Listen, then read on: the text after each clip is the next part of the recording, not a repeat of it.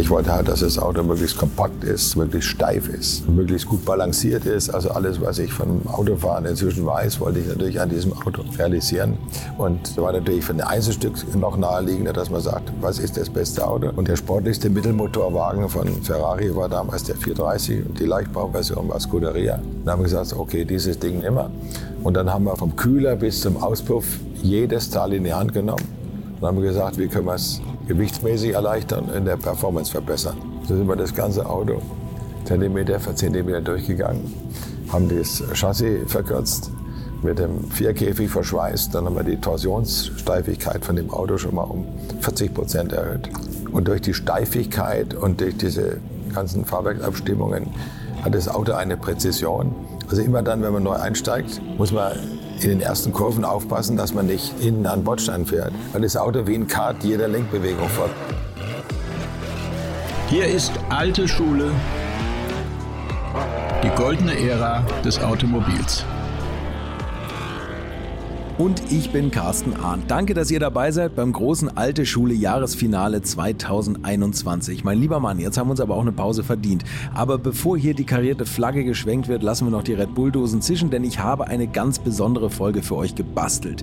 Die solltet ihr euch nicht nur anhören, sondern den zweiten Teil auch anschauen auf meinem YouTube-Kanal, denn sonst verpasst ihr etwas ganz Besonderes aber der Reihe nach. Ich war bei Michael Stoschek und der ist der Vorsitzende der Gesellschafterversammlung der Prose Unternehmensgruppe und die Firma Prose, zu Hause im oberfränkischen Coburg, ist einer der größten Autozulieferer der Welt, der sich noch im Privatbesitz befindet. Groß geworden ist das Unternehmen mit mekatronischen Komponenten, also Sitzverstellungen, Fensterhebern und so weiter. Und das Tolle ist natürlich, dass man damit auch für die Zukunft ganz gut aufgestellt ist, denn gesessen und Fenster geöffnet wird auch im Elektroauto. Und sitzen muss man ja an den Ladestationen ein bisschen ausgedehnter.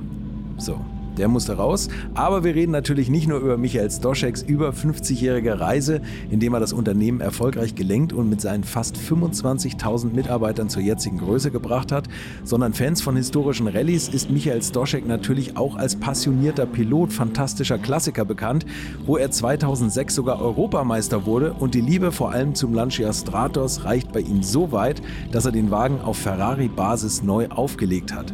Natürlich müssen wir über seine New Stratos reden und jetzt viel Spaß mit meinem heutigen Gast Michael Stoschek. Herr Stoschek, ursprünglich wollten Sie, haben Sie jetzt gerade gesagt, Fotograf werden. Fotograf und Tonmeister. Okay, woher kam das Künstlerische? Von Ihren Eltern wahrscheinlich? Ja, mein Vater war Generalmusikdirektor, meine Mutter Schauspielerin. Mhm. Also mich hat Fotografie immer sehr interessiert. Allerdings mehr Sachfotografie, also nicht People. Und da ich mich für Architektur interessiere und Fotografie, Architektur ist relativ nah okay. beieinander. Und Tonmeister ist ja die Kombination aus Musik und Technikstudium. Das hätte mich auch interessiert. Okay, das habe ich gleich nach, nach, meiner, nach meinem Tonequipment gefragt. Ah, ja. Das finde ich interessant, ja. Und das Künstlerische hat ihre Tochter wieder aufgenommen. Das haben sie quasi übersprungen und ihre Tochter, die Stimmt, hat eine ja. große Galerie, ne? Große nee, nicht Galerie, sondern äh, die verkauft ja keine Kunst sondern sie sammelt Kunst und sie fördert Künstler. Sie, sie auditiert, aber, aber sie macht kein Geschäft mit Kunst. Ah, okay. Sie haben eine Lehre bei Siemens gemacht. Mhm.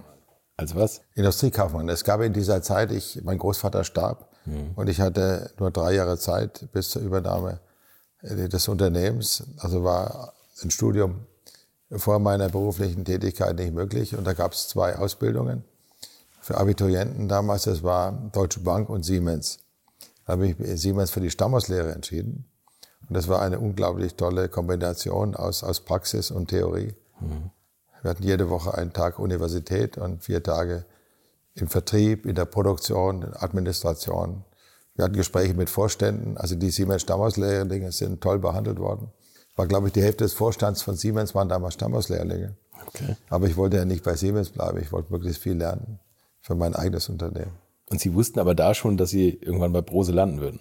Ich wusste natürlich, dass also ich das bei Brose landen werde und habe also wie ein Schwamm alles auf, aufgesaugt, was ich dort gesehen habe an Organisation und äh, Abläufen und bin jeden Tag schwer beladen an der Pforte vorbeigelaufen, die Taschen voll, musste zur Kontrolle immer alles vorlegen.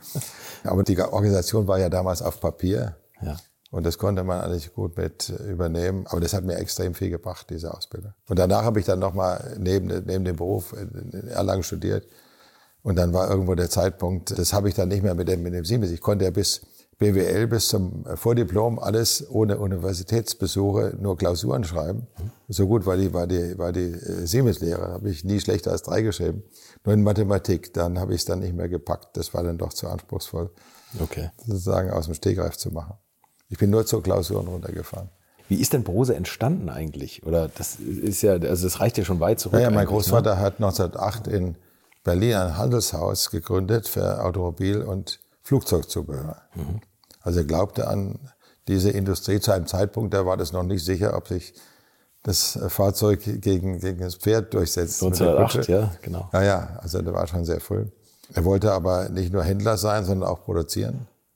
Und hat dann im Ersten Krieg einen Chemiker kennengelernt, der sagte, ich kenne ein Gebäude im Herzen Deutschlands, das war damals Coburg. Und dort könnte man produzieren. Da sind die beiden Herren hingefahren, haben sich das angeschaut und mein Großvater ist zurückgereist nach Berlin, hat der Familie erzählt, dass sie von Berlin nach Coburg umziehen muss. Die waren dadurch entsetzt.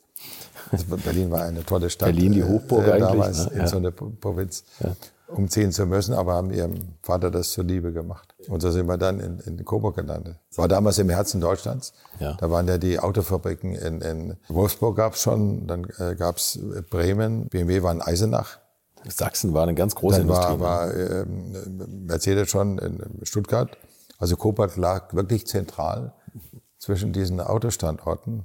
Hm. Dass dann der Eiserne Vorhang kommt, das war ja nicht übersehbar. Ja, Stimmt, Zeit. genau. Und dann lag Coburg ziemlich am Rand. Dann ne? wir mit drei Seiten von der Zonengrenze um, umgeben. Das war sehr schwierig. fast eher negativ. Aber umso toller, dass Sie den Standort erhalten haben.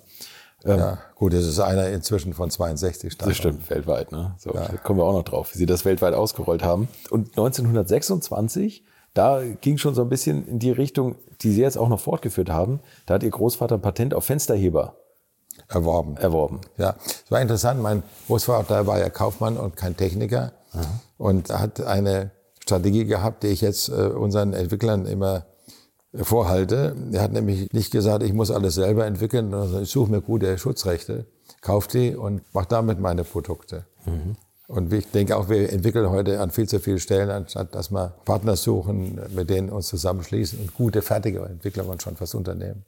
Das ist eigentlich das, was die Autoindustrie auch sagt. Ne? Ja, ja. Kann man sich lieber das, das außer Haus entwickeln lassen und dann ja wir, wir machen so viel selbst, glaube ich.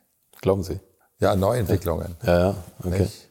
Ich meine, dass man das bestehende Programm weiterentwickelt, ist klar, aber auf ganz neuen Gebieten finde ich, ist es besser, dass man sich ein Unternehmen sucht mit sehr guten, innovativen Produkten und das versucht weiterzuführen. Dann kam der Zweite Weltkrieg und Mhm. dann gab es erstmal einen großen Einschnitt. Klar, der eiserne Vorhang.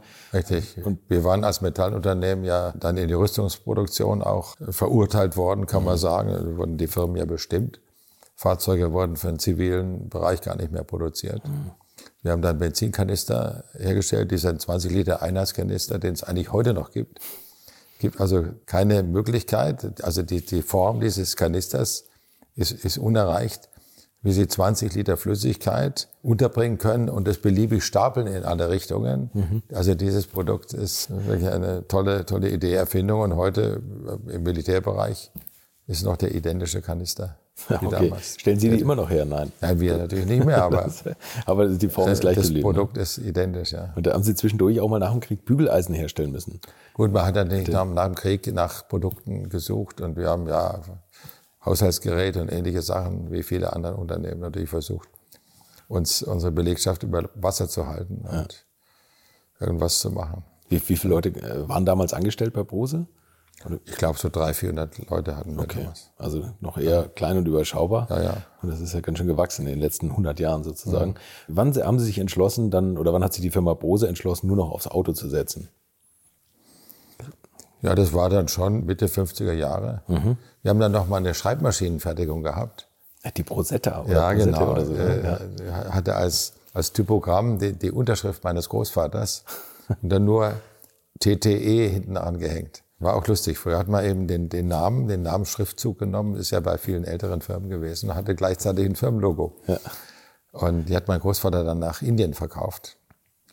Und die wurde dann einige Jahre weiter, sehr, sehr clever übrigens, bevor das Sterben der mechanischen Schreibmaschine stattfand, hat er rechtzeitig das Ganze nach Indien verkauft. So, und dann sind Sie irgendwann in die Firma eingestiegen. äh, nachdem Ihr Großvater gestorben ist. Richtig, verstarb 68 mhm.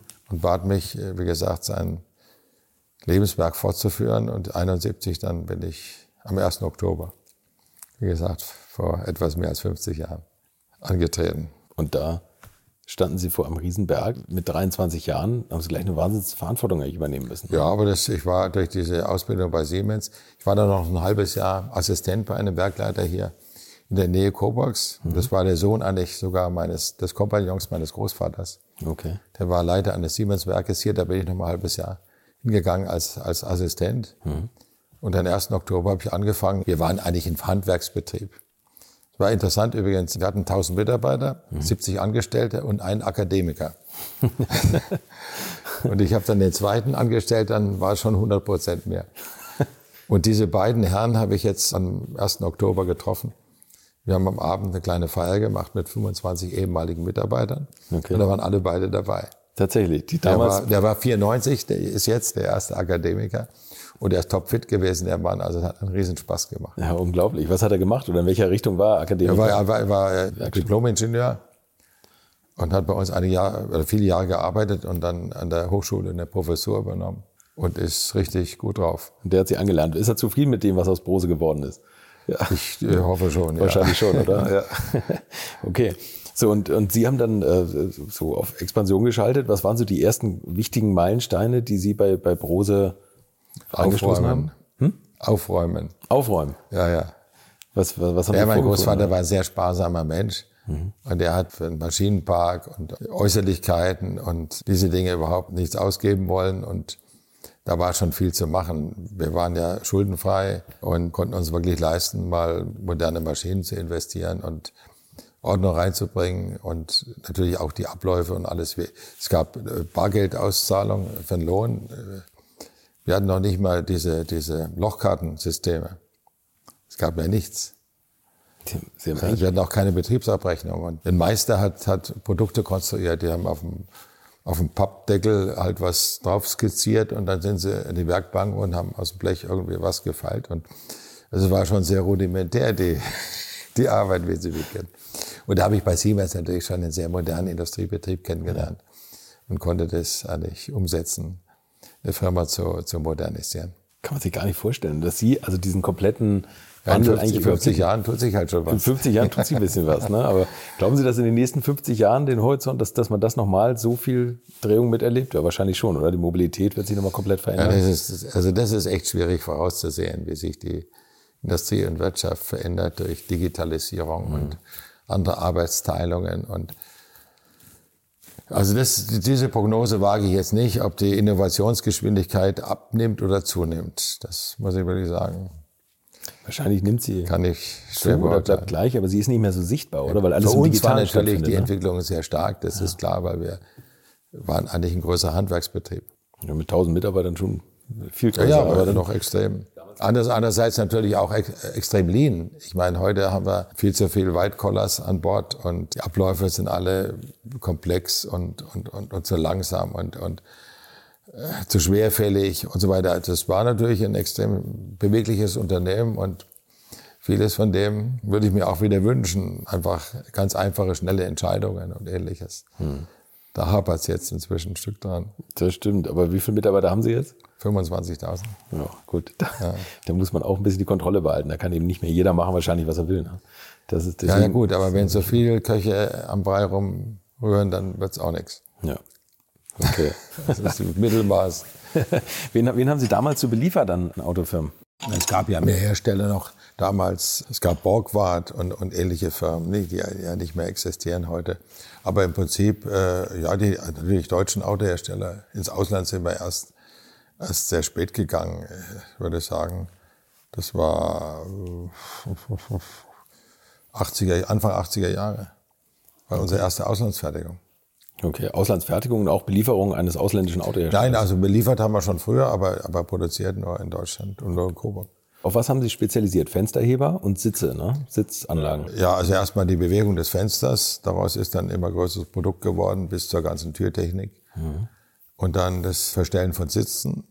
Das natürlich auch immer über die Mechanik, Elektromechanik, Elektronik sich immer komplexer entwickelt hat. Und jetzt bewegen wir eben Heckklappen, Innenräume, Lenkräder, die verschwinden sollen, wenn autonom gefahren wird. Jetzt bewegt sich alles. Und dann haben wir Motoren natürlich eine ganze Menge, die wir, die wir bauen für Fahrwerkgetriebe, Lenkung und ähnliches. Wie war damals die Zulieferbranche? Also was, also wie, wie sah das damals Das war ein aus? Familienunternehmen. Genau. Oder wie war das bei der Entwicklung? Also sagen, ich, ich habe gelesen, dass sie den ersten elektrischen Fensterheber in einem Mercedes, ich glaube in diesem Flachkühler, oder? Der, der da steht, eingebaut haben. Kann das sein? Äh, nee, 60er erste, Jahren, oder? erste äh, war, glaube ich, in dem BMW. Okay. Ich glaube, der 503 war der erste, Ah, okay. erste elektrische Fensterheber. Erster Sitz elektrisch war Mercedes. Wie sah das damals aus? Da hat sich dann jemand gemeldet und gesagt, das sind die Zeichnungen, konstruier uns einen Fensterheber oder so viel Platz. Ja gut, wir haben natürlich den Markt beobachtet. Das einmal alles, was mit Komfort zu, zu tun hat, war Amerika natürlich weit voraus. Okay. Die hatten ja schon Klimaanlagen, da wusste man gar nicht, was das ist. Und äh, dann Servolenkung, also das ganze Komfortthema kommt alles aus USA. Und dann hat man halt überlegt, was kann zu welchem Zeitpunkt auch in unserem Markt attraktiv sein. Und haben dann die Produkte übernommen oder Kooperationen geschlossen oder ähnliche, ähnlichen Weg gegangen. Aber wir haben natürlich eine ganze Menge Produkte in Europa eingeführt, die es vorher in Europa nicht gab. Und das haben sie dann den, den Autoherstellern vorgestellt und gesagt, wäre das nicht was für die nächste Modellvariante? Genau, genau. Und dann haben Sie die Teile komplett also gefertigt und da eingebaut? Oder, oder wann war dieser Sprung, dass, dass Sie ganze Türen zum Beispiel geliefert haben, wie Sie es heute machen? Also ohne Außenhaut. Ne? Das haben wir auch mal versucht, aber das war mit Lackiererei und so weiter kompliziert. Ja. Hat nicht funktioniert. Ja, klar, ich meine, in der Autoindustrie war eben die, der Trend, immer größere Einheiten als System zu kaufen. Und das war natürlich absolut in unserem Sinne, das Geschäftsvolumen zu vergrößern und auch die technologischen natürlich Inhalte zu erweitern. Das war einfach ein Trend, den wir gerne mitgemacht haben. Und okay, da hat man eben versucht, vorne dran zu sein bei dieser Entwicklung. Was sind so die kompliziertesten Entwicklungen gewesen, wenn Sie sich so zurückerinnern? Sagen wir so, was, was technologisch schwierig ist, ist, wir sollen auf der einen Seite unsere Produkte immer stabiler machen. Crash-Anforderungen und so weiter sind ja am Steigen. Dann sollen die Produkte gleichzeitig leichter werden. Das widerspricht ja normalerweise Stabilität. Das geht dann nur mit sehr hochwertigen Materialien und die will man nicht, weil sie viel Geld kosten. Also in dieser Quadratur des Kreises bewegen wir uns eigentlich permanent Okay. wenn es sich um mechanische Produkte handelt. Elektronik ist wieder ein anderes Thema.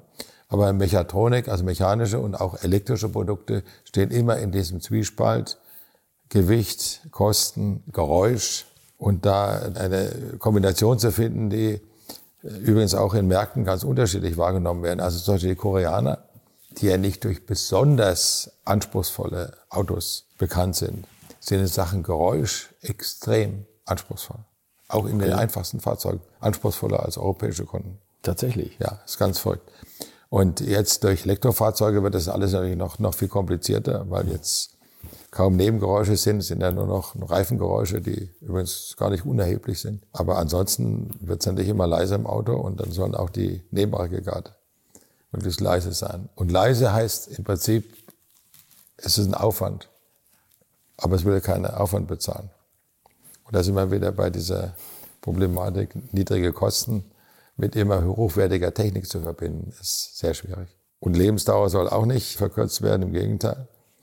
Ja, die Garantiefristen, die ja auch auf die Zulieferer natürlich abgewälzt werden in jeder Form, ja, die werden ja auch immer großzügiger dem Kunden gegenüber. Also es ist schon eine Quadratur des Kreises, der einem permanent begegnet. Das ist eigentlich da immer im Auge des Orkans sozusagen. Ne? Genau. Übrigens interessant, als ich anfing, waren alle meine Wettbewerber Familienunternehmen Ja.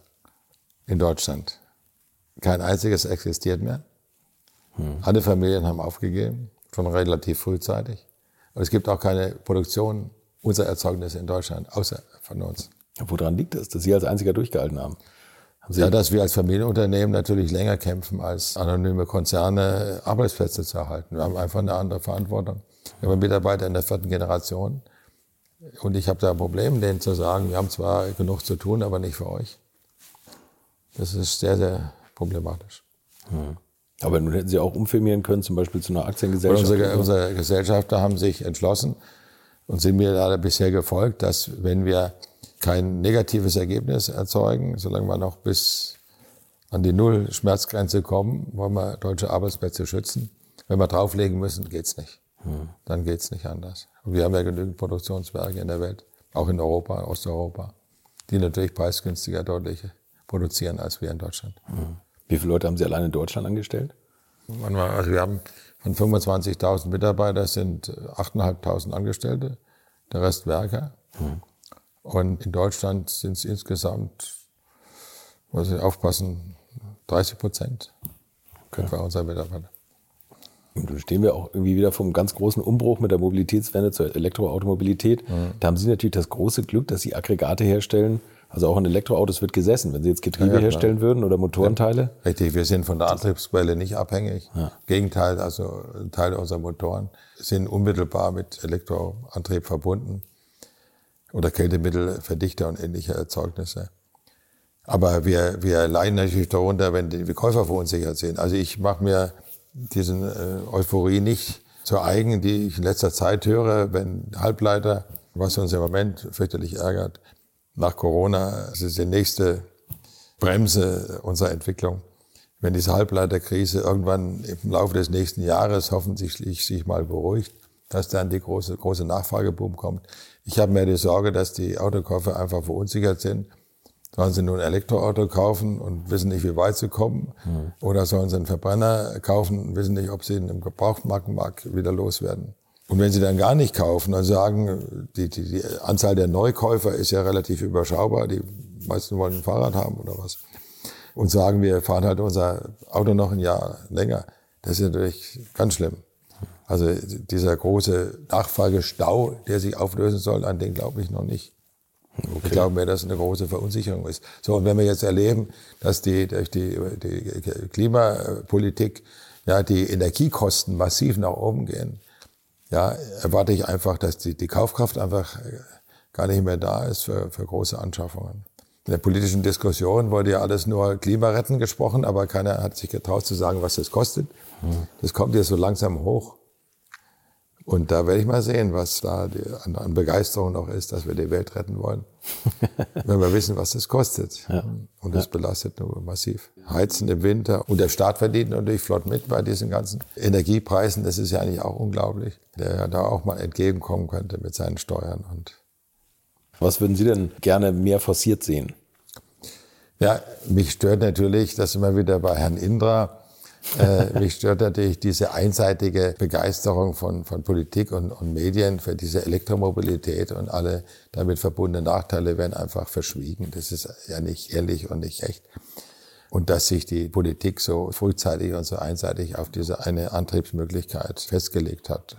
Man kann eben nur hoffen, dass eben synthetische Kraftstoffe und ähnliche Dinge wieder stärker in, in Fokus rücken. Ich meine, die Alternativen, auch was man, Wasserstoff, das ist immer vielleicht ein bisschen unsicher, aber zumindest synthetische Kraftstoffe, das ist ja nur wirklich ein naheliegendes Thema. Wenn diese Alternativen die gleiche staatliche Förderung erhalten würden wie die Elektromobilität, ja, die ja noch viel weiter geht als Fahrzeug selber, also die ganze Infrastruktur und sonst wie, dann würden natürlich Alternativen genauso funktionieren. Aber jetzt hat man sich festgelegt, das ganze Geld in diese eine Richtung zu stecken und das nicht vorhandene Kernstrom fällt uns jetzt auf die Füße, weil es ist einfach die Primärenergie nicht da, um auch noch den Autoverkehr elektrisch zu betreiben.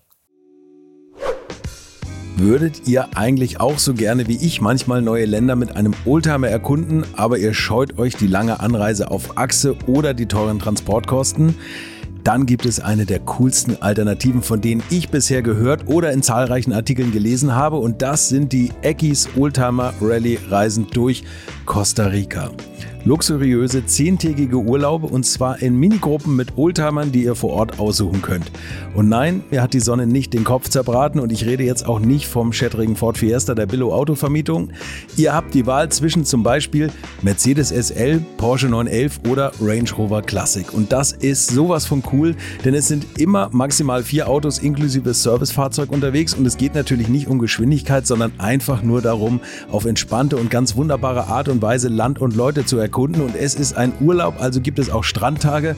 Und wer schon mal in Costa Rica war, der weiß, dass es ein sicheres Reiseland ist mit grandioser Flora und Fauna, mit Vulkanen, Regen und Nebelwäldern und irren, irren Stränden. Und mit den Fotos könnt ihr auf Instagram noch die Freunde zu Hause richtig neidisch machen. Ist ja auch nicht ganz unwichtig heutzutage. Schaut es euch auf jeden Fall mal im Netz an. Und als ich das erste Mal auf der Seite war, konnte ich es gar nicht glauben, dass jemand sowas organisiert. Und dann braucht man noch nicht mal den eigenen Klassiker schmutzig zu machen und mit Range Rover oder R107er SL die Landschaft erkunden. Es könnte schlimmer kommen. Es gibt übrigens verschiedene Routen. Mein Tipp wäre die La Carrera Costa Rica und auf der Route werdet ihr mich früher oder später mitfahren sehen. Das garantiere ich euch. So, jetzt hört ihr hier noch die Webseite und da gibt es eine ganz einfache, nämlich rally-rally.com. Und ganz wichtig, Rally wird hier R-A-L-L-Y geschrieben rally-rally.com. Am besten gleich draufklicken, Seite abspeichern und möglichst schnell buchen, denn es sind kleine Gruppen und Inga und Ingo, die das organisieren, sind wirklich mega nett und Ingo ist auf mich gekommen, weil seine Mitfahrenden immer alte Schule hören. Also Geschmack haben die, die da mitfahren auch und ihr sollt jetzt auch weiter alte Schule hören. Bis bald in Costa Rica. Das ist eigentlich für jeden, der sich nüchtern mit der Materie befasst, völlig, völlig klar und eindeutig dass er mit den Nationen zupflastern mit Solarflächen ist ja furchtbar oder alle 200 Meter ein Windrad aufstellen. Das heißt, es geht ja alles nicht. Ist schwierig, ne? Also, also die Kohle stellen wir ab und den Atomstrom wollten wir nicht haben. Wir nicht Dann haben, geben wir alles den Nachbarn, das ist wieder in Ordnung. Da sollen die CO2 einatmen und die Sicherheit oder Unsicherheit von Kernenergie ertragen. Hauptsache wir in unser, unseren Grenzen sind okay. Also das ist derartig verlogen. So, wir sitzen hier inmitten ihrer, ihrer fantastischen Autosammlung und das meiste ist tatsächlich auf Sport ausgelegt. Denn, und das muss man auch sagen, Sie sind nicht nur auf einem PS schnell, also Sie sind ein unheimlich erfolgreicher Reiter. Mhm. Erzählen Sie mal, was Sie da für Erfolge hatten. Ja, ich war in Nummer eins in Bayern in der ersten Hälfte der 90er Jahre und Nummer zwölf in Deutschland. Und das ist ja ein Sport, bei dem zwischen Amateuren und Profi kein Unterschied besteht. Und das haben Sie neben der Firma noch gemacht. Das ist ja das, das Autofahren und das Pferdesport neben der Firma. Und, also, und nebenbei sind Sie auch noch, auch noch Rallyefahrer. Was, was war für Sie grundsätzlich wichtiger, Pferdesport oder Rallyfahren? Also ich hatte wirklich über 35 Jahre 40 Sportveranstaltungen im Jahr. Die Hälfte Motorsport, die Hälfte Pferdesport. Aha. Und Montag früh war Geschäftsführungssitzung und unsere Geschäftsführer waren erholt aus dem Wochenende vielleicht ein bisschen Tennis gespielt und so. Am Tisch gesessen und ich kam Sonntagnacht heim aus dem Leistungssport und Montag früh war ich fit, die ganze Sache in, in Schwung zu bringen in der Firma. Und das hat dazu geführt, und das ist das Interessante eigentlich, ich habe drei völlig unterschiedliche Bekanntenkreise, die miteinander gar keine Verbindung haben. Mhm. Einmal sind die Motorsportleute, mhm. wo ich eben viele Jahre als Amateur gegen Profis gekämpft habe und manche dachten, das sei mein Beruf. Das gleiche ist im Pferdesport passiert. Und das dritte ist Business. Ja. Und es gibt gar keine Verknüpfungen. Ich kenne keinen Businessmenschen, der äh, diese Sportarten auf dem Level betreibt. Und ich kenne auch keine Sportler, die Unternehmer sind. In, de, in dem Format, in ja. De, dem Format. Ich glaube, der Weiß äh, war der einzige BDI-Präsident, der, der ganz gut Auto gefahren ist, Rundstrecke. Aha. Aber sonst fällt mir eigentlich kaum jemand ein, der so intensiv nebenbei noch Leistungssport betrieben hat. Andererseits muss ich sagen, hat mir der Sport natürlich extrem viel gebracht. Einfach deshalb, weil die Erfolge im Unternehmen, die muss ich ja mit ganz vielen Menschen teilen mhm. und will sie auch teilen, weil das ist ganz klar. Ich kann zwar die Ziele vorgeben und das kontrollieren und wieder, wieder Druck machen und mit meiner permanenten Unzufriedenheit alle vor mir hertreiben, aber letztendlich, die, die Arbeit machen ja im Wesentlichen andere. Ja. Die Erfolge im Sport, die habe ich für mich selbst gemacht. Mhm. Ich sitze am Steuer, ich sitze im Sattel. Ich brauche zwar auch Menschen äh, um mich herum, die mich unterstützen, vorbereiten und so weiter. Aber den Erfolg muss ich mit niemandem teilen.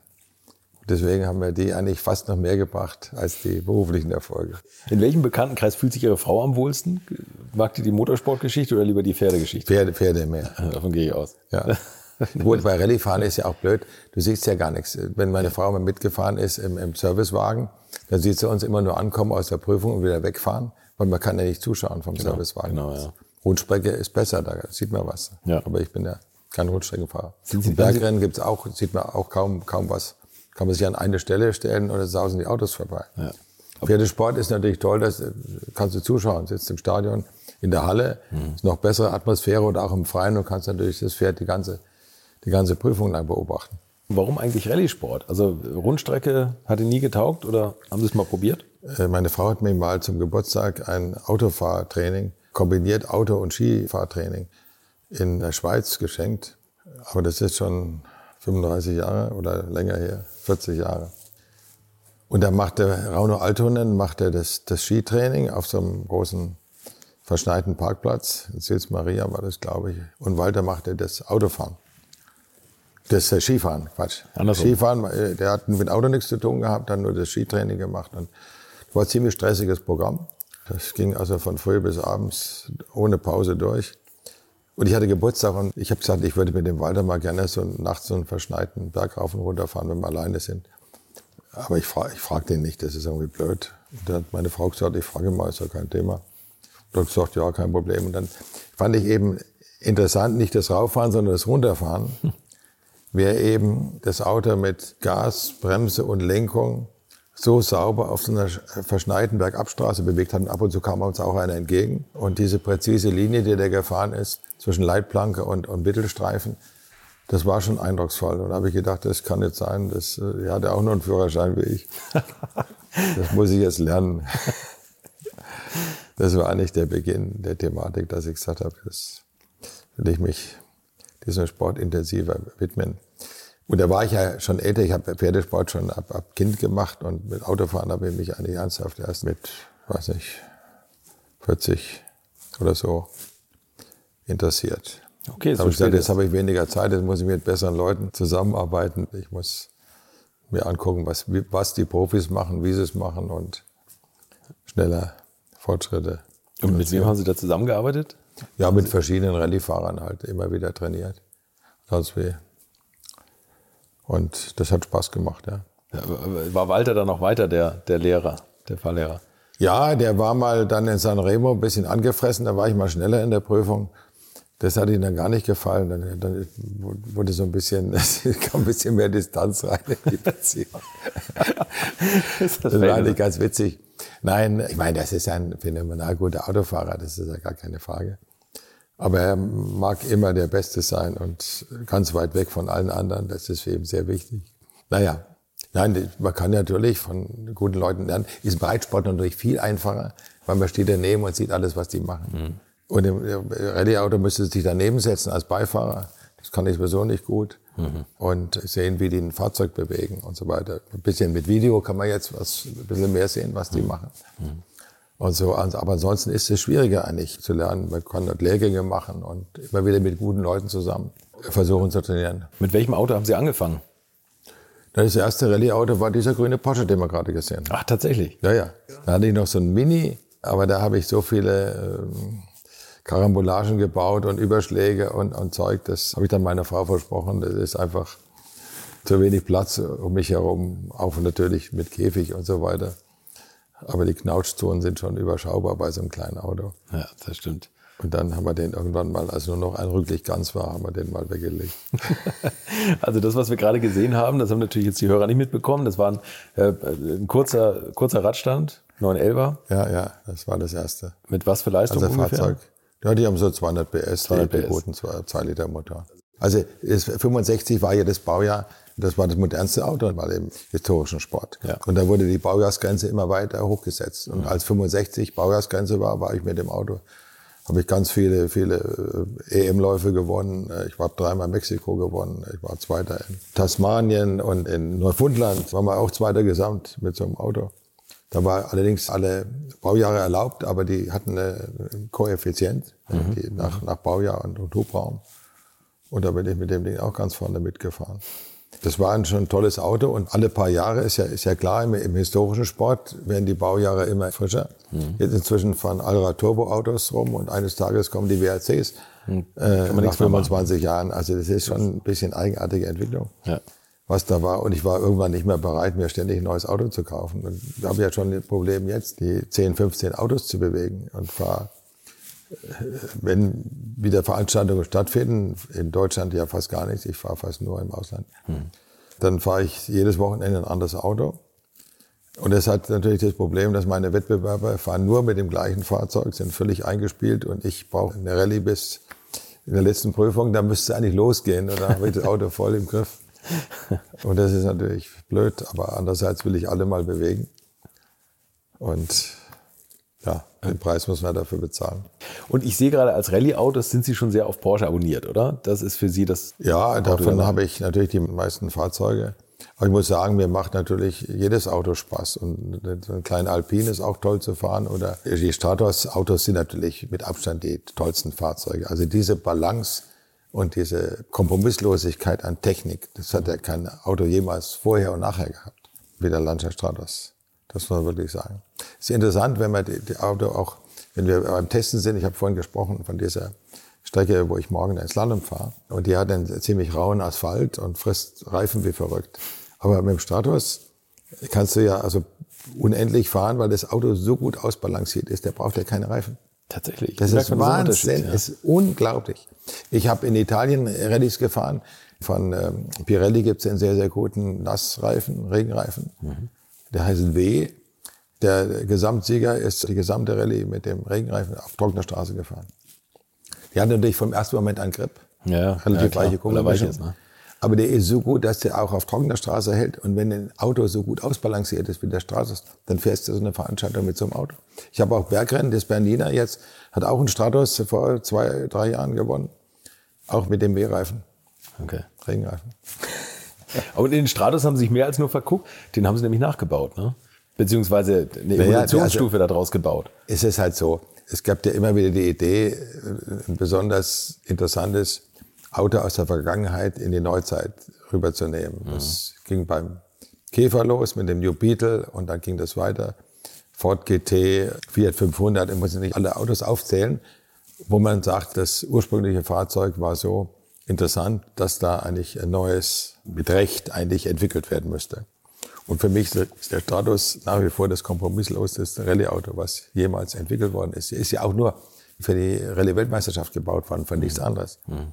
Und vorher und hinterher waren alle eigentlich Rallye-Autos immer normale Straßenautos, die man halt dann, dann leichter gemacht hat und andere Technik eingebaut hat, aber für die Straße gebaut und dann für den Sport verwendet. Beim mhm. Stratos war das umgekehrt. Ist nur für die Weltmeisterschaft gebaut worden.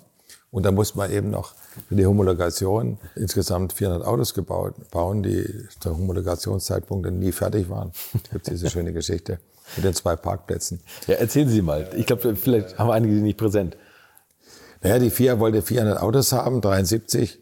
Und die waren natürlich nicht fertig. Und dann haben sie äh, auf dem Parkplatz in Italien, weiß nicht, 120 oder, 100 oder 200 Autos hingestellt weil nicht mehr Platz war. Dann ist die FIA-Kommission zum Essen gegangen. Italien ziemlich ausgiebig. Dann sind sie auf einem anderen Parkplatz gefahren, haben die anderen 200 Autos angeschaut. Geht auch nur in Italien. Und nach den Produktionsnummern dann kann man wunderbar nachvollziehen, wie viele Autos sie gebaut haben nach dem Zeitpunkt dieser Homologation. Also inzwischen ist es dokumentiert, dass es den nie gegeben hat, natürlich 73. Ja.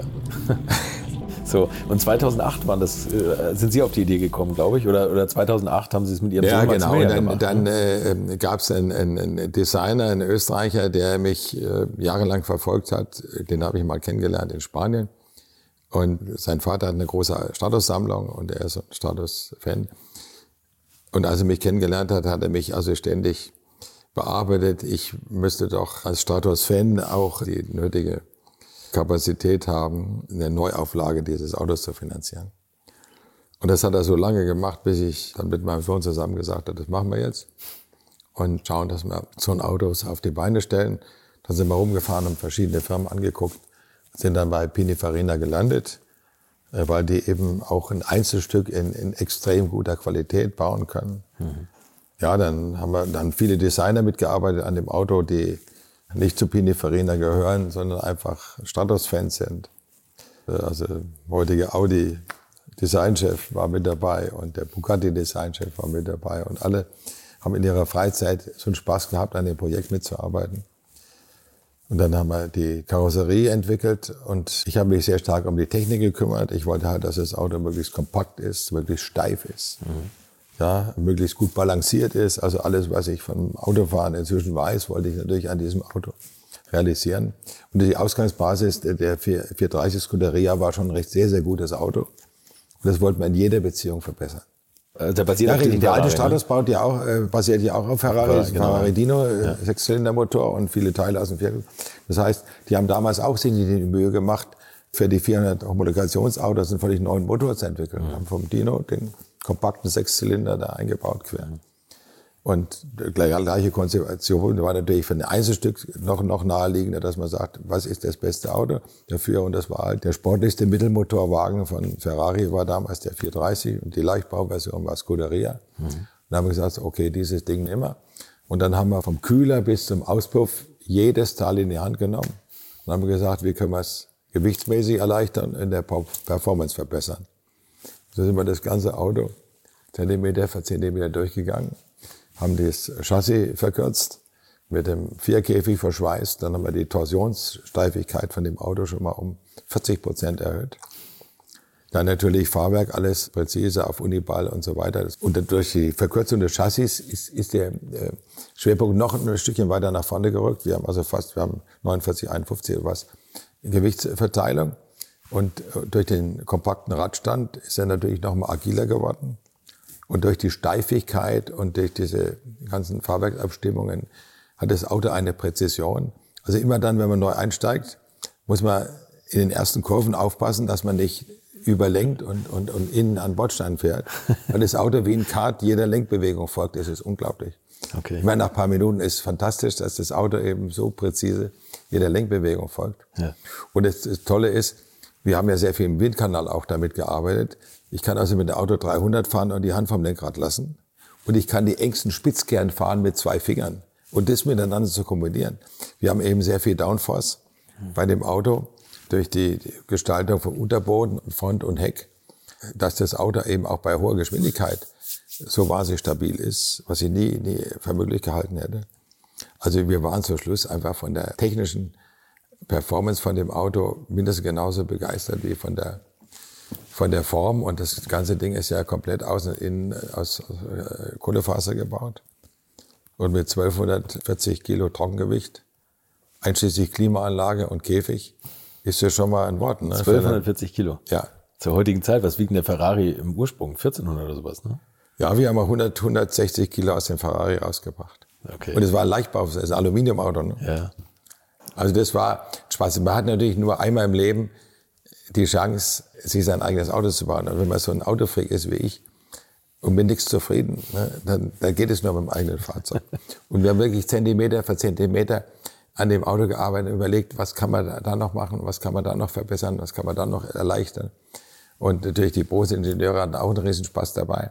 Der normale Stratus, da kann man nur die Scheibe in ein Stückchen runternehmen, weil die Ablagen in den Türen für die Helme viel Platz brauchen. Jetzt ja, sind die modernen Helme ja viel, viel größer mit den, mit den eingebauten Headphones. Das heißt, die Ausbuchtung in der Tür ist viel, viel größer äh, auf der Innenseite. Und außen muss man die Tür einziehen in, in, der, in der Form, damit hinten die Kotflügelverbreiterungen sichtbar werden. Mhm. Weil bei dem alten Stratos war der Unterschied in der Spur zwischen Vorder- und Hinterachse viel, viel größer als bei dem neuen.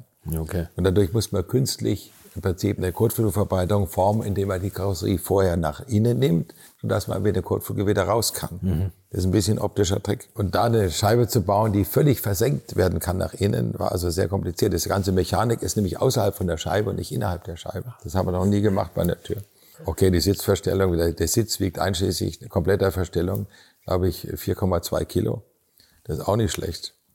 Also gleich also ein gutes Werbeprodukt für Brose. Ja, ja, es ist leider in ne? Großserie äh, schlecht verkäuflich, weil natürlich der Aufwand ist natürlich groß, so einen extrem Leichtbau zu treiben. Hat Ferrari das unterstützt? Ja, ich meine, das Tolle war, dass ich durch einen gemeinsamen Bekannten sehr frühzeitig äh, zu Montezemolo Kontakt bekam und ihm von dem Projekt erzählt habe. Mhm. Und er hat gesagt, wenn es fertig ist, soll ich ihm das Auto zeigen, dann will er mitfahren. Und als es fertig war, sind wir auf die Ferrari-Teststrecke und er kam. Und da gibt es ja das Video, was, ich weiß nicht, 1,3 Millionen Menschen haben das angeklippt auf unserer Website, wo der Montezemolo ziemlich flott um seinen Kurs herumflitzt und dann, der kann gut Auto fahren. Und dann, und er sagt, also das wäre, das ist übrigens das einzige nicht-Ferrari-Auto, was der Mann bereit war, auf seiner Rennstrecke zu bewegen und steigt dann aus und lässt ein ziemlich tolles Lob über das Ergebnis los. Das hat uns natürlich stolz gemacht. Aber dann war es so, dass äh, sein Geschäftsführungsvorsitzender, äh, Montezemolo war ja Präsident, gesagt hat, er möchte also nicht, dass weitere Autos gebaut werden mit Ferrari-Technik, sondern nur für mich. Und dadurch ist das Projekt erstmal gestoppt worden. Du warst natürlich auch insofern ein bisschen unangenehm. Sie sehen ja, wir waren, auf 40 Covern von Automagazinen in der ganzen Welt mit dem Fahrzeug. Und dann gab es natürlich auch große äh, Reaktionen aus dem Publikum. Da muss ein Deutscher kommen und der Marke Lancia mal zeigen, was die für tolle Autos gemacht haben. Ja. Dann stand natürlich, der fährt viel besser als der Ferrari. Mhm. Ja, das war natürlich auch nicht gerade äh, dafür geeignet, große Begeisterung dort auszulösen. Und dann wurde das Projekt erstmal gestoppt, bis jetzt unser Projektleiter sich selbstständig gemacht hat mit der Firma in Turin und baut jetzt diese Kleinserie. Also auch tatsächlich mit der gleichen Basis auch wieder die. Ja, ja, wieder 360 oder 430 Chassis ist, ist die Basis mhm. und dann wird das äh, Chassis verkürzt und dann komplett neues Auto drauf gemacht. Muss man seinen 430 Ferrari abliefern? Nee, kann man auch also, bekommen. Da, also wenn er das Auto besorgen soll, kann das auch. Okay, aber es wird auf Basis eines alten Ferrari 430 gebaut dann, oder 30? Ja, ja, genau. Richtig. Ah, okay, alles also Dafür klar. ist diese Formen für die Carbon, Karosserie und das alles muss ja auf das Chassis passen. Ja. Und das war eben von 430 und 360. Wo liegt man da preislich am Ende des Tages bei dem Wagen? Ich glaube, er verlangt rund, also ein Auto plus, glaube ich, 500.000 Euro. Okay. Das ist im Vergleich zu den Millionen Autos, die jetzt alle angeboten werden und eigentlich No-Name-Fahrzeuge sind. Der Stratos ist natürlich eine solche Ikone. Und wer die Autos nebeneinander sieht, wie Sie hier sehen auf dem Ding, erkennt natürlich mit einem Blick, was das für ein Fahrzeug ist. Und mhm. Sie müssen mal auf die Website schauen. Das sind ja, ja, ja. Die, die ganz tolle Webseite verlinke ich auch. Wie ich äh, Monte Bondone äh, da fahre, äh, die Leute äh, am Straßenrand, die schmeißen sich auf den Boden, wenn der, wenn der Status kommt. Und er erkennt natürlich mit einem Blick das, die, die neue die, Version die als, als, als ein Stratos. Ja. Das heißt also, das Auto hat im Gegensatz zu irgendwelchen Prototypen und Fahrzeugen, die immer wieder angeboten wurden und überhaupt keine Beziehung haben zu irgendeinem, ist das Auto natürlich, sagen wir, direkte, in so vielen Merkmalen, Details, äußerlich und technisch, direkter Nachfolger des eigentlich spannendsten Autos. Weil wenn heute eine, eine historische Rallye ist, da sind 30 Porsche und ein Stratos, da gucken die Leute auf den Stratos und nicht. Mhm. Sie haben es ja gesehen. Ja, stimmt. Im Pferdsfeld muss man auch dazu Pferdsfeld, sagen. Da wenn die beiden Stratos ja. ankommen, dann ist nichts anderes mehr interessant. Guckt jeder hin, ne? Weil der Sound, das, das ist einfach so ein Gesamt. Ja, ja. Dieses kleine Auto, was da, ja, was so toll ja. klingt und was da so wendig durch die Gegend fliegt. Ne? Ich meine, Fiat hat ja dann entschieden, dass sie den 131 in den Sport bringen und den Stratos aus der Werksbetreuung rausgenommen. Das war, glaube ich, 78 und die haben 81 noch WM-Läufe gewonnen gegen die ganzen Werke mit Privatteams mit dem Auto. Also sieht man mal, was da für ein Potenzial ja. in dem Fahrzeug steckt, auch ohne Werksunterstützung. Eigentlich schade, dass man daraus dann jetzt nicht mehr machen konnte, eine Rennserie oder eine Rallye, Rallye-Einsätze oder so, weil das ist einfach. Ja klar, aber dann äh, gut für Rallye heute braucht man für Homologation andere ja, Autos, klar. Ja. Stückzahlen. Also die, ja. die Zeiten sind vorbei, wo man mit Prototyp fährt ja. und so weiter. Der, der Porsche, mit dem ich Europameister geworden bin, war ja äh, zum Zeitpunkt von Monte Carlo 1972 auch ein Prototyp. Das, die Autos wurden erst in 72 homologiert. Da gab es ja nur 23 Autos davon. Und zwei haben sie 71 gebaut im Oktober, um im Januar die Monte zu fahren. Also damals war es noch ein Prototyp. Mhm. Und das ist ein Original von Ihnen, oder? Ja, da sind mehrere Originalfahrzeuge da. Also das ist ein Original von. Die gehören alle eigentlich ins Museum. Ja. Und kein Mensch würde damit Sport betreiben. Genau. Nur war es so, ich habe ja jetzt erzählt, dass die vier Jahrgänge immer weiter nach vorne gerückt sind. Wie gesagt, ich hatte das 65er Auto und dann war, glaube ich, 71 der nächste Sprung. Und da gab es mal eine Zeit lang die Idee, dass nur Autos mit einer originalen Renngeschichte an vier Wettbewerben teilnehmen können. Mhm. Und dann haben sie festgestellt, sie haben gar keine Starter. Weil, wo gibt es da Originalautos? Ja, und wenn er ein Originalauto hat, dann würde er das nicht, nicht in den Wettbewerb irgendwie kaputt fahren. Standen sie alleine da. Dann, genau, da habe ich mir zwei Autos zugelegt. Das war damals der 2,5 Liter und der iRock 3 Liter Wagen. Ja. Die habe ich mir in der Zeit gekauft. So, jetzt werde ich sie nicht stehen lassen, nur weil sie so wertvoll sind und so selten sind. Und dann bewege ich sie alle. Ich meine, die beiden SCRS sind ja auch Originalautos. Also ich habe hab vier Original Porsche, die eigentlich ins Museum gehörten oder in der Auktion gehörten und nicht auf die Schotterpiste. Also, wenn man Sie jetzt mit, mit Ihrem Namen ein altes Auto sieht, dann schaut man da jetzt nochmal anders drauf, weil es geht mir tatsächlich auch so. Eigentlich geht man inzwischen immer davon aus, dass es Nachbauten sind. Ne? Ah ja. Der, man geht nie von Originalautos Ja, aus. Ne? Also wo, wo, über welche Werte reden wir da, wenn, wenn jemand das nicht kennt? Anderthalb Millionen aufwärts. Ne? Äh, Die Original in der Kleinserie mit Renngeschichte ja, liegen Ja, locker in der Größenordnung. fantastisch. Und steht- Replika geht halt für ein Zehntel des Preises. Ne? Ja, genau, genau. Ist auch schon viel Geld, aber trotzdem. Ja, aber ich kann sie nicht hier stehen lassen, die Autos. Nee, eben. Und das ist ja auch langweilig, oder? Die Autos sind zum Rennfahren gebaut worden. Und dann bin ich natürlich jetzt auch ein bisschen älter, fahre vielleicht nicht auf der allerletzten Rille. Ja. Ja, deswegen hoffe ich, dass auch nichts kaputt geht. Aber ich finde es besser, als wenn sie hier rumstehen und, und die Reifen platt werden. Jeder findet das besser. auch von unseren Hörern. Ähm, Man macht ja auch den Wert eigentlich nicht so richtig kaputt. Man baut ja nur die Geschichte weiter aus. Ne? Also man kann die Autos ja immer wieder Ja gut, sie aufbauen. müssen natürlich müssen heute das moderne Sicherheitsequipment einbauen, was es damals nicht gibt. Ne? Sie brauchen einen anderen Käfig, sie brauchen eine andere Tankanlage, sie brauchen andere Gurte, Löschanlage. So und dann, um wettbewerbsfähig zu sein, brauchen sie andere Fahrwerke als früher, sie brauchen andere Reifen als früher. Also das, der historische Sport hat natürlich auch derartig zugenommen an Performance, dass du mit dem alten Zeug nichts mehr anfangen kannst. Also wenn du mitfahren willst vorne, musst du natürlich das alles nachrüsten und auf den letzten Stand fahren. Also um den wieder als Original müsste man das alles zurückrüsten und müsste alten Reifen drauf machen und und nie wieder den Motor starten. Hier steht übrigens noch ein BMW 507 und auf Ja. den setzen Sie. ja, der, der bin ich mal, als ich mitbekommen habe, dass der Vater vom Striesel Stuck damit deutscher Bergmeister war, habe ich gesagt, also jetzt müssen wir das Auto auch etwas anders bewegen als bisher.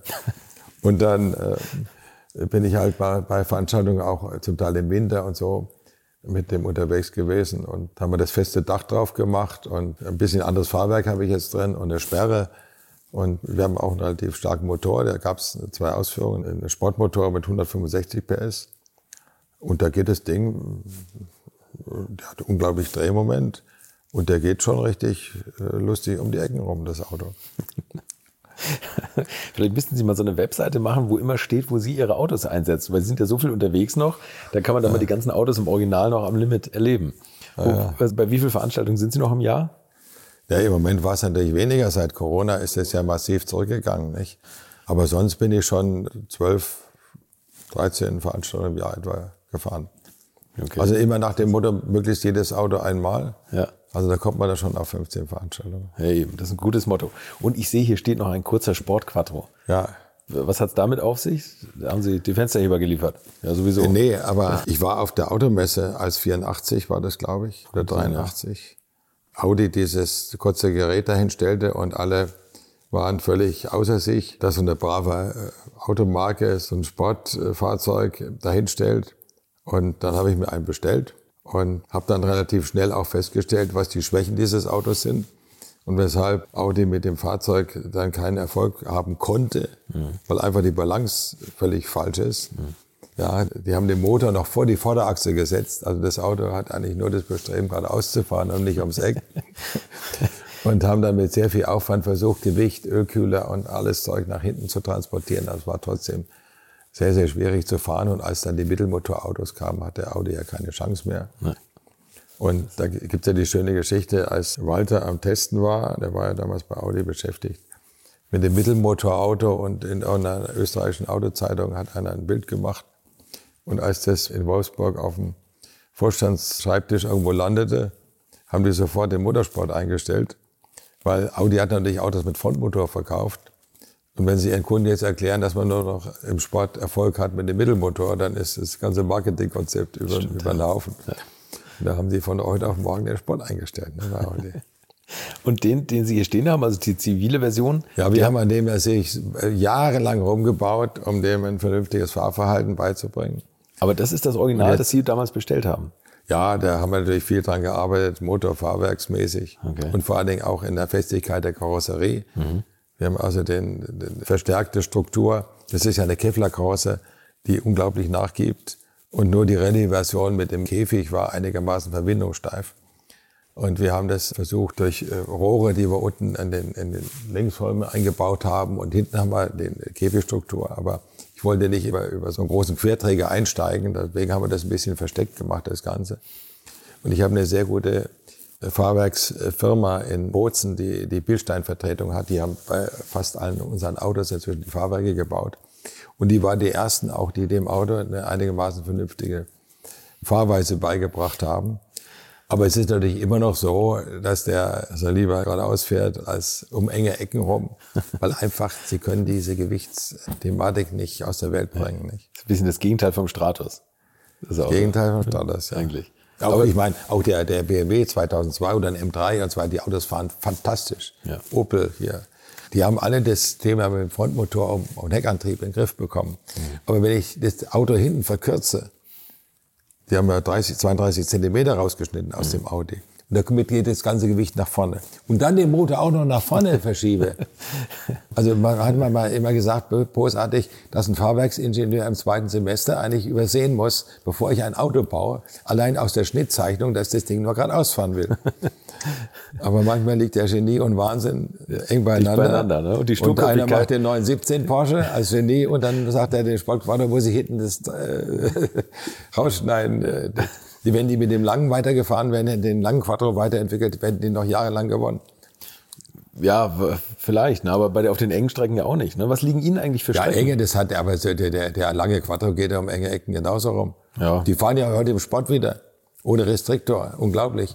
Die fahren ja schneller als früher, die langen Quattro. Hm. Im historischen Sport. Die sind ja homologiert. Sind Sie mal ein aktuelles Rallye-Auto gefahren? Äh, nee, das, ich bin da mit Dominik Dinkel äh, eng befreundet und wir trainieren auch ab und zu zusammen, aber in seinem Auto habe ich noch nie Zeit gehabt, mal mitzufahren.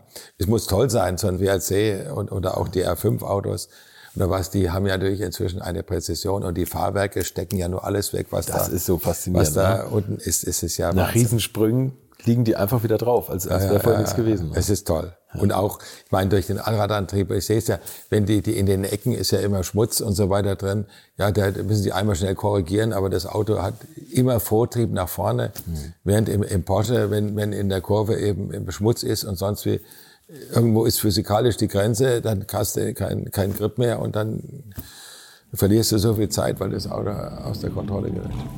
Ein etwas schnelles Ende, aber an dieser Stelle mussten wir kurz unterbrechen und haben dann mit dem Rundgang durch die Fahrzeugsammlung weitergemacht. Jetzt wäre für euch der Moment, um auf YouTube zu wechseln, aber natürlich ist dieser Podcast nicht komplett ohne meine 50-Liter-Frage. Also, da ist die Antwort. Da muss man einfach äh, die 50 Liter durch den Durchschnittsverbrauch teilen. Sie würden wahrscheinlich das kleinste Auto nehmen. Das entscheidet wahrscheinlich die Reichweite, genau. Was würde ich dann nehmen? Was für ein Fahrzeug? Nein, ich möchte schon Spaß haben. Ich glaube, ich würde den Stratos nehmen. Ihren Stratos oder den alten? Der würde ich sogar den alten nehmen, weil ich da noch ein bisschen weiterkomme. Und einfach das Handling genießen und gar nicht so viel Gas geben, sondern einfach mehr über die, die Agilität und Kurvenfreudigkeit mehr mich freuen und das wäre es dann. Wo würden Sie die Agilität genießen? Ja, wir haben hier sehr, sehr schöne Landstraßen wenig Verkehr ist und so weiter, da kann man ganz gut Auto fahren. Also abseits der Bundesstraßen. Und da habe ich so meine Teststrecken, wo ich maximal zweimal vorbeifahren kann. Dann mal mache ich mir lieber etwas äh, unsichtbar. Also da würde ich mit dem Auto noch mal entlang fahren. Vielen Dank für das Gespräch. Bitte sehr. So, jetzt aber. Das war Michael Stoschek und das war's auch mit der alten Schule für dieses Jahr. Jetzt mache ich eine richtig ausgedehnte Pause von einer Woche und am 6. Januar hören wir uns in alter Frische schon wieder. Bleibt gesund, lasst eure Knochen beim Skifahren heil und trinkt ein Glühwein für mich mit. Guten Rutsch und schöne Weihnachten. Infos, Bilder und alles Wissenswerte unter der Internetadresse www.alte-schule-podcast.de. Alte Schule ist ein Podcast aus den WakeWord Studios.